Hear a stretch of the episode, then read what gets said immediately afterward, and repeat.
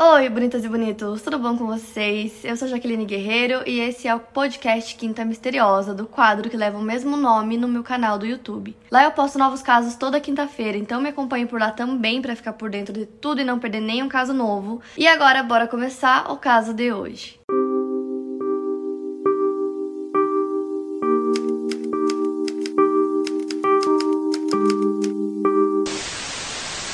Bom, gente, antes de mais nada, queria dizer que vocês vão ouvir um barulhinho no fundo, que é o meu ventilador, porque tá muito quente, eu não ia aguentar gravar com três luzes na minha cara, então desculpa pelo barulho, tá quente demais. E o caso que eu escolhi pro vídeo de hoje é um caso que eu já conheço tem muito tempo, só que eu não lembrava mais desse caso.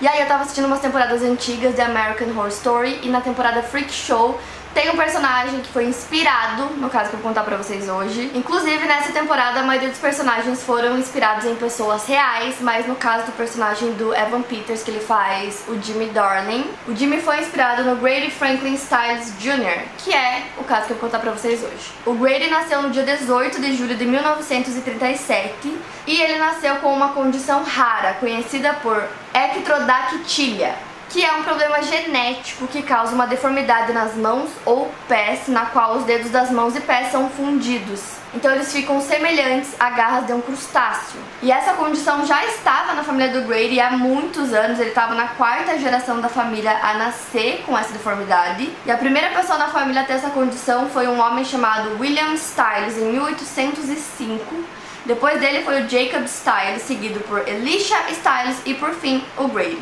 E cada geração da família sempre colocava o próximo familiar com a condição para trabalhar no show business. Com 7 anos de idade ele já foi para os palcos. O pai do Grady era conhecido como o Homem Lagosta, mas o pai dele tinha deformidade só nas mãos, enquanto o Grady tinha nas mãos e nos pés. Então ele ficou conhecido como o Garoto Lagosta. E por ele ter deformidade nas mãos e pés, isso significava que ele não podia andar, portanto ele tinha que usar uma cadeira de rodas. Então, desde jovem, o Grady sofreu muito bullying, ele também tinha muita dificuldade de socialização então, por ele ter que ficar na cadeira de rodas, era um pouco mais difícil fazer algumas coisas, porém, mesmo assim, ele só pedia ajuda quando era extremamente necessário. Ele tentava fazer tudo sozinho, sempre dava o jeito dele. E aí ele também começou a usar a parte superior do corpo dele pra se mover, pra ir de um lugar pro outro, e nisso ele foi ficando cada vez mais forte. Então, assim, a força dele era realmente absurda.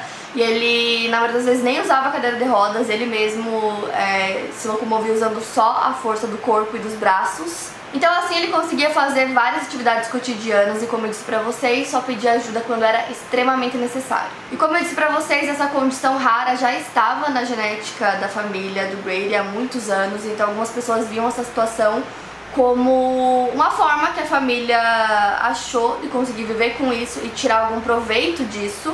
Porém, outras pessoas viam isso como algo mais sombrio, porque afinal a família se apresentava nos palcos e eles entretinham as pessoas. E no final das contas, eles eram pessoas comuns, eles só tinham nascido com essa deformidade no corpo então a opinião das pessoas se dividia muito, mas de qualquer forma essa vida foi a única que o Grady sempre conheceu. Então algumas pessoas viam o Grady, né, o garoto lagosta, com admiração, enquanto outras pessoas faziam brincadeiras, piada, ridicularizavam, achavam bizarro. Só que com o passar do tempo, aquilo foi atingindo ele cada vez mais, ele começou a ter muito ressentimento, muita angústia com tudo que acontecia, então ele recorreu ao álcool. E aí o Grady acabou se apaixonando por uma garota chamada Mary Teresa e ela tinha fugido de um lar abusivo quando ela tinha 19 anos e aí ela se juntou ao circo. E lá ela trabalhava como staff e aí os dois se conheceram, foram ficando amigos, até que em 1958 eles se casaram. E eles tiveram duas filhas, a Donna e a Cat. E como seu pai, a Cat também nasceu com a deformidade nas mãos e pés, enquanto a Donna não nasceu com a condição.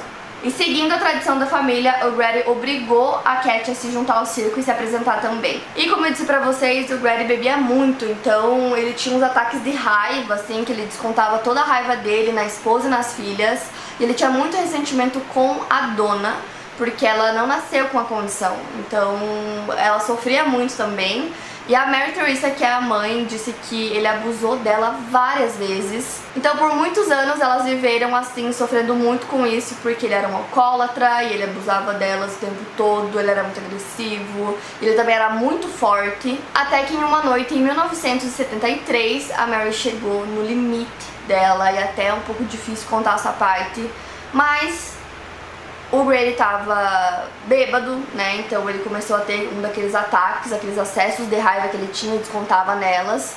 E nesse dia ele pegou a Mary, jogou ela no chão e ele arrancou o DIU dela, que é um método contraceptivo, ele arrancou dela com as próprias mãos e ali pra ela foi o fim, assim, a partir dali ela não, não quis mais, não aguentava mais. Então na mesma noite ela abandonou o Grady e aí ele pegou as filhas e se mudou pra Pittsburgh, então os dois se divorciaram e depois de um tempo ele conheceu outra pessoa, uma mulher chamada Bárbara, então ele casou com ela e teve mais dois filhos. Um dos filhos foi o Grady Styles III, que também nasceu com a condição. E da mesma forma como ele havia feito com a Cat, ele também obrigou o Grady a se juntar no circo. E como os três tinham essa rara condição genética, o Grady decidiu desenvolver um show e eles se autodenominaram Família Lagosta. O show foi extremamente popular, pois as pessoas viajavam de toda parte para ver a família com as mãos de lagosta. E estima-se que a família tenha ganhado mais de 50 mil dólares, às vezes até perto dos 100 mil dólares com o show show, que envolvia principalmente ser olhado e observado por um público muito curioso. Então eles se apresentavam como uma família em vários lugares, mesmo a Cat e o Grady III sendo filhos de mães diferentes. E em 1978, cinco anos após o divórcio do Grady com a Mary, a dona, filha do casal, que estava com 15 anos, conheceu um garoto de 18 anos chamado Jack Lane, e aí os dois se apaixonaram e começaram a namorar, porém o Jack não gostava do Grady, ele até fazia piada, ridicularizava a doença que o pai namorado dele tinha, porém o Grady nunca perdoava ninguém que o ridicularizasse. Então ele sempre falava pra dona que não aprovava o relacionamento da filha, que ele também não gostava do Jack, até que um dia ele levou a dona com ele até uma loja de armas. E lá ele comprou um revólver calibre 32 e aí ele brincou falando pra dona que ele usaria aquela arma pra matar o Jack então ela não gostou da brincadeira e aí ela fugiu com o Jack, disse que os dois iam se casar, então eles fugiram. E nisso ela também disse pra família que ela tava grávida, mas era mentira. E aí os dois fugiram e o Brad disse que se ela não voltasse pra casa, ele iria atrás dela e ela iria se arrepender. Seis dias depois eles voltaram, então quando ela chega na casa, ela entra primeiro na casa, ela e a madrasta, e aí o Jack vem logo atrás.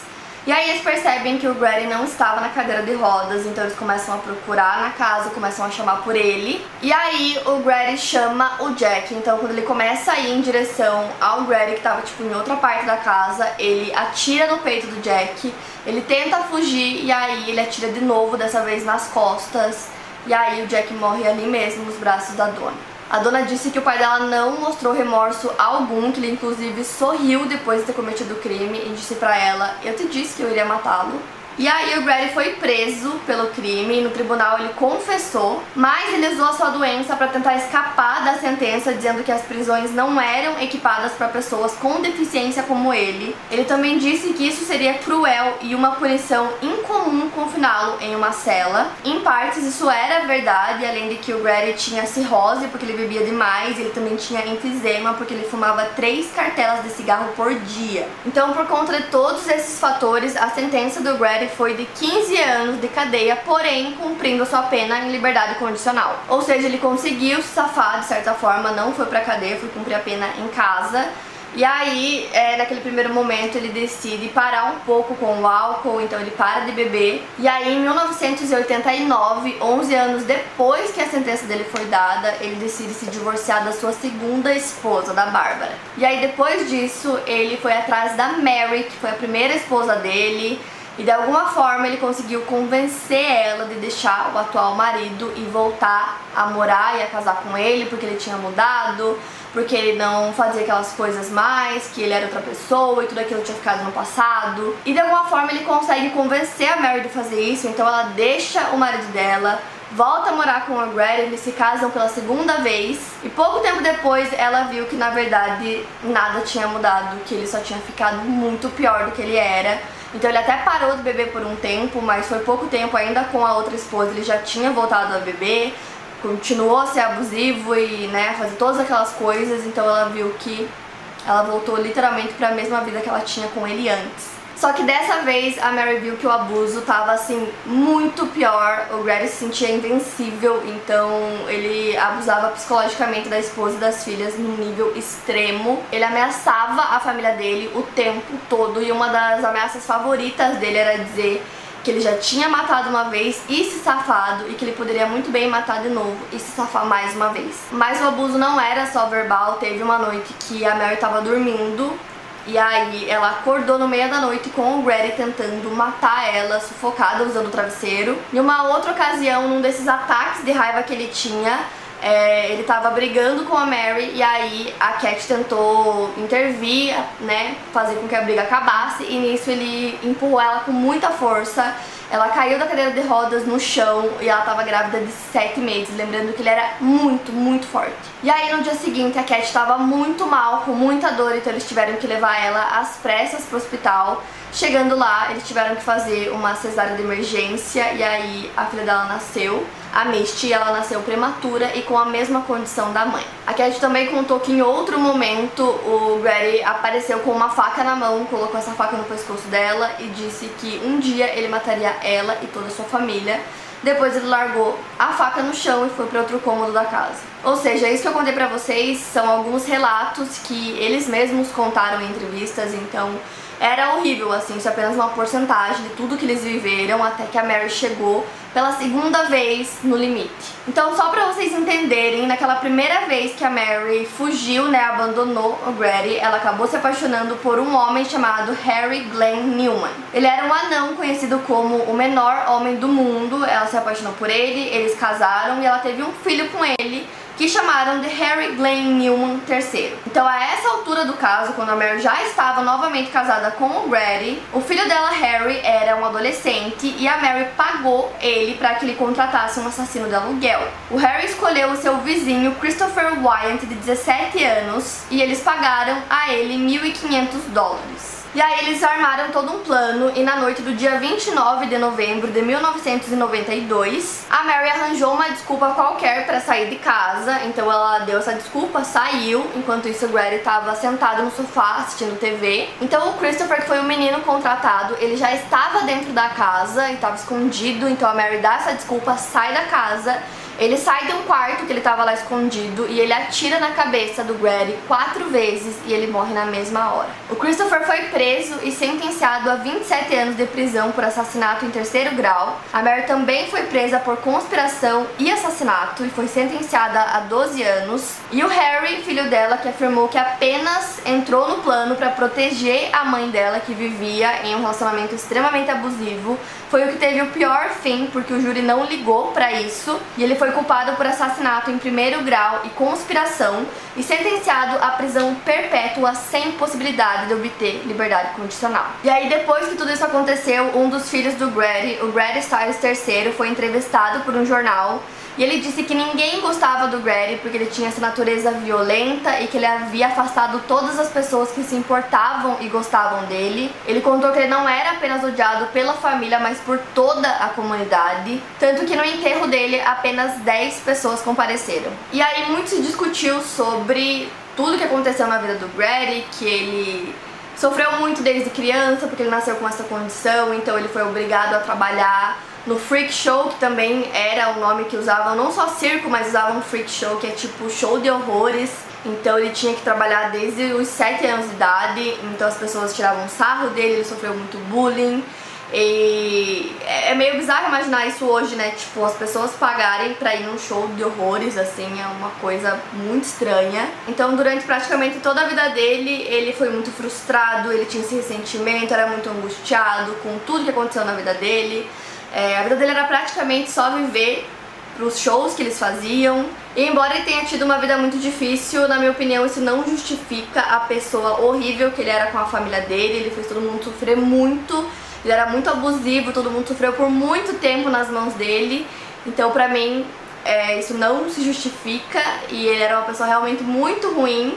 E aí esse foi o fim dele. Eu já tinha lido sobre esse caso há muito tempo atrás e aí eu só fui lembrar assistindo a série. Eu vou deixar um link pra vocês que mostra em quem os personagens foram inspirados, né? Que muitos deles foram inspirados em pessoas reais. Então, pra quem não sabia disso, vou deixar aqui um link pra vocês. E o Grady foi um deles, né, como eu contei.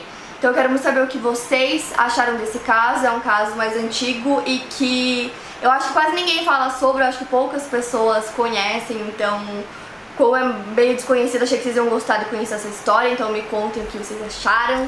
Caso bizarro, né? Como eu falar pra vocês, realmente é muito bizarro. Para mais casos, siga meu podcast aqui no Spotify. Lembrando que os casos novos saem primeiro lá no meu canal do YouTube toda quinta-feira. Obrigada por ouvir, até o próximo caso.